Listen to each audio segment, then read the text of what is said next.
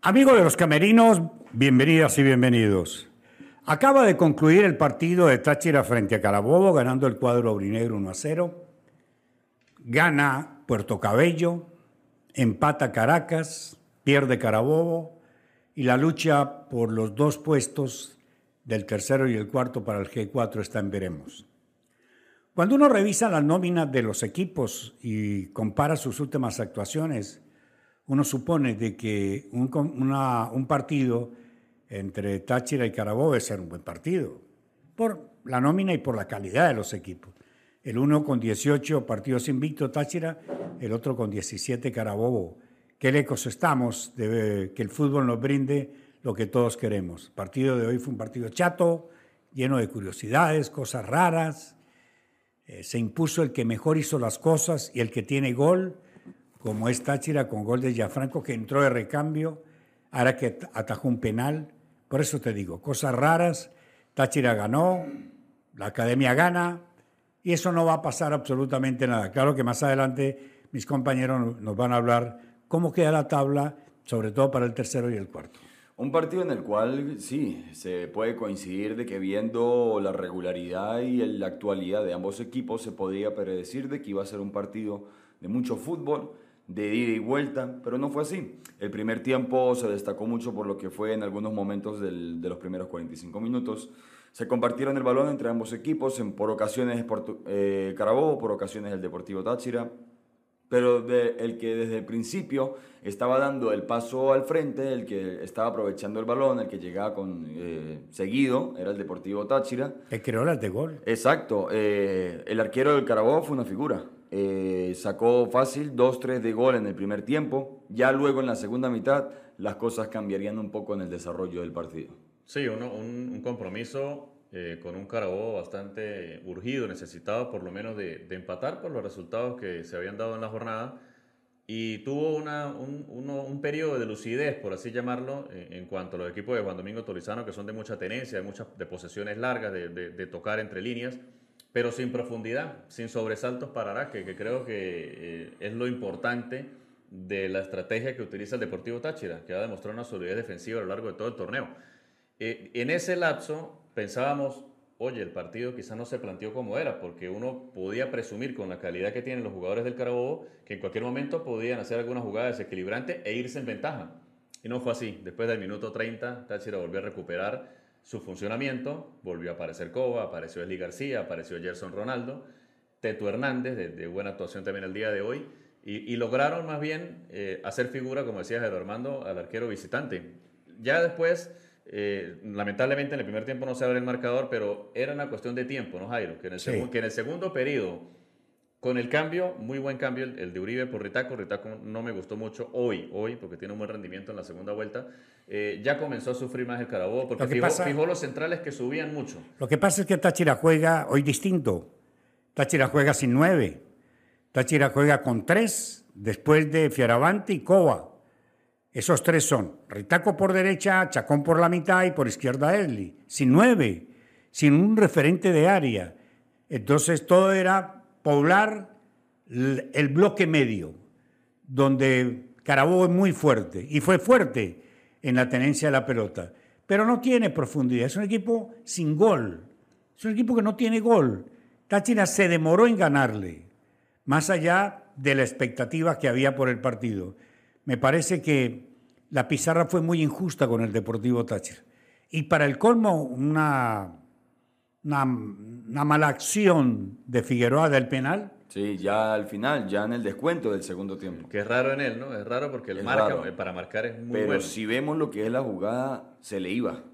sí, se le iba. Tenía que hacer la falta y cometer el penal no fue roja porque, bueno, interpretaron de que lo mejor no era roja, pero fácilmente siguió el jugador. Pero ya iba mano a mano Balsa, que había entrado, que es muy habilidoso, había hecho una, una trenza espectacular y ahí se iba para el gol y fíjese, comete la infracción y le da una oportunidad de que, porque a veces mucha gente dice, no, no se busca una roja, déjelo patear. No, hace la infracción penal y la figura hará que, que aguantó a Jesús Hernández que se fue mal ¿no? del estadio el jugador del Carabobo. Ahora, eh, el partido con tal fue un partido futbolísticamente muy malo. Había mucha gente en el estadio. Fue un partido de buen fútbol por ratos.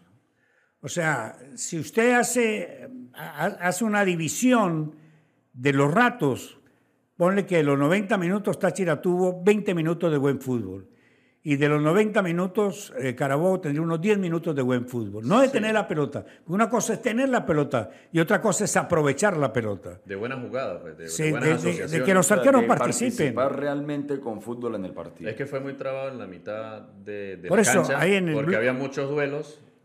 Por eso, la idea de Táchira se fue... dividió mucho ahí. eh, los bloques de los cuales vamos a hablar en el futuro del programa. Vamos a hablar del bloque bajo, que es la defensa, el bloque medio, el bloque alto eh, por qué son los bloques y por qué se aplican y por qué son tan complejos a la hora de poder uno analizarlo. Táchira hizo un bloque fuerte en el medio, el, el, bloque medio lo hizo muy fuerte con cinco jugadores. Cuatro de toque, buen toque, incluyendo a Cova, y uno de corte Fioravanti. La, bueno, que le quedaba un poco larga la, el arco, contrario a, a ellos, sí es verdad, pero congestionaron la mitad de la cancha. Por eso, cuando alcanzaba a sortear la mitad de la cancha, el bloque medio, eh, Carabobo, Táchira no se movía defensivamente. Táchira no tenía por qué. El bloque medio es cuando usted tiene su defensa cerca. El bloque bajo tiene la defensa cerca. Eso lo hizo Táchira. Un bloque bajo, sin mayores sobresaltos, poblando la mitad de la cancha, cortaban la pelota. Si no la podían cortar, creaban congestionamiento para Carabobo. Carabobo no tenía lucidez, no llegaba bien al último cuarto de cancha. Y Araque la pasó, digamos que bien, la pasó bien. La pasó peor el arquero de Carabobo. Las participaciones de Araque, eh, para resumirlo de cierta forma, el penal. El penal fue lo decisivo de Araque en el Y- partido de y hoy. Por ahí el tiro, y el tiro libre en el primer tiempo de, de- de Contreras, creo que fue, que Sí, pero le de- pegó de zurda y la Jiménez, rozó. que la tiró por arriba. Sí, fue una buena intervención. Igual yo creo que no entraba, pero él por las dudas saca el manotazo y la envía al Ahora- tiro de esquina. De resto, poco y nada lo de Carabobo. Salgamos un poquito del partido y veamos la tabla, porque es que eh, de ahora en adelante los números son los que van a marcar el futuro de la... Esto parece definirse no solamente en el G4, quienes van a ir a fase de grupo, se ven equipos muy fuertes.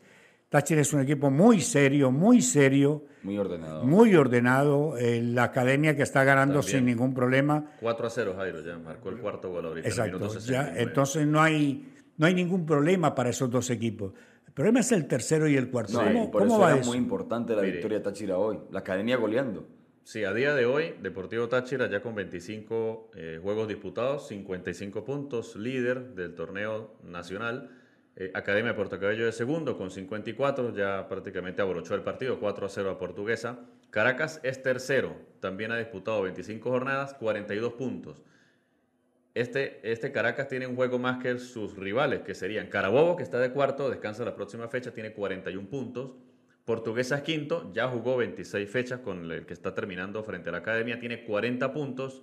Y sexto, Metropolitanos, que también ha jugado 26 jornadas y tiene 38 puntos, quizás el que está más lejos, ya fuera de competencia La Guaira y Estudiantes, que completarían los ocho primeros, ¿no? Van a Copa Ellos irían a Copa Suramericana. Entonces, eh, esa pelea de dos puestos para tres equipos va a estar interesante, ¿no? Va a estar muy interesante en la recta final eh, con unos partidos. A ver, la próxima jornada, por lo menos, eh, Metropolitano recibe a La Guaira, un partido interesante. Portuguesa Mineros, en el papel para Portuguesa, accesible.